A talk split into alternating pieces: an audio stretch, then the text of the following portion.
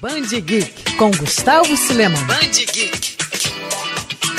2019 está acabando, mas isso não significa que os fãs de mangás não vão ter novidades nesse fim de ano. A Panini anunciou quatro novos títulos e destes podemos destacar dois. O primeiro é a republicação em formato de luxo de Monster Kazanban, sucesso no Japão, onde conquistou diversos prêmios, como o Prêmio Cultural Osamu Tezuka, o suspense conta a história do médico Kenzo Tema, que vê sua vida virar do avesso ao salvar a vida de um garoto, desobedecendo assim a ordem de seus superiores. A obra sairá em capa dura em nove volumes bimestrais aqui no Brasil. Agora você já imaginou um novo continente surgindo? Quais seriam seus habitantes? E como seria a busca pela exploração desse novo território?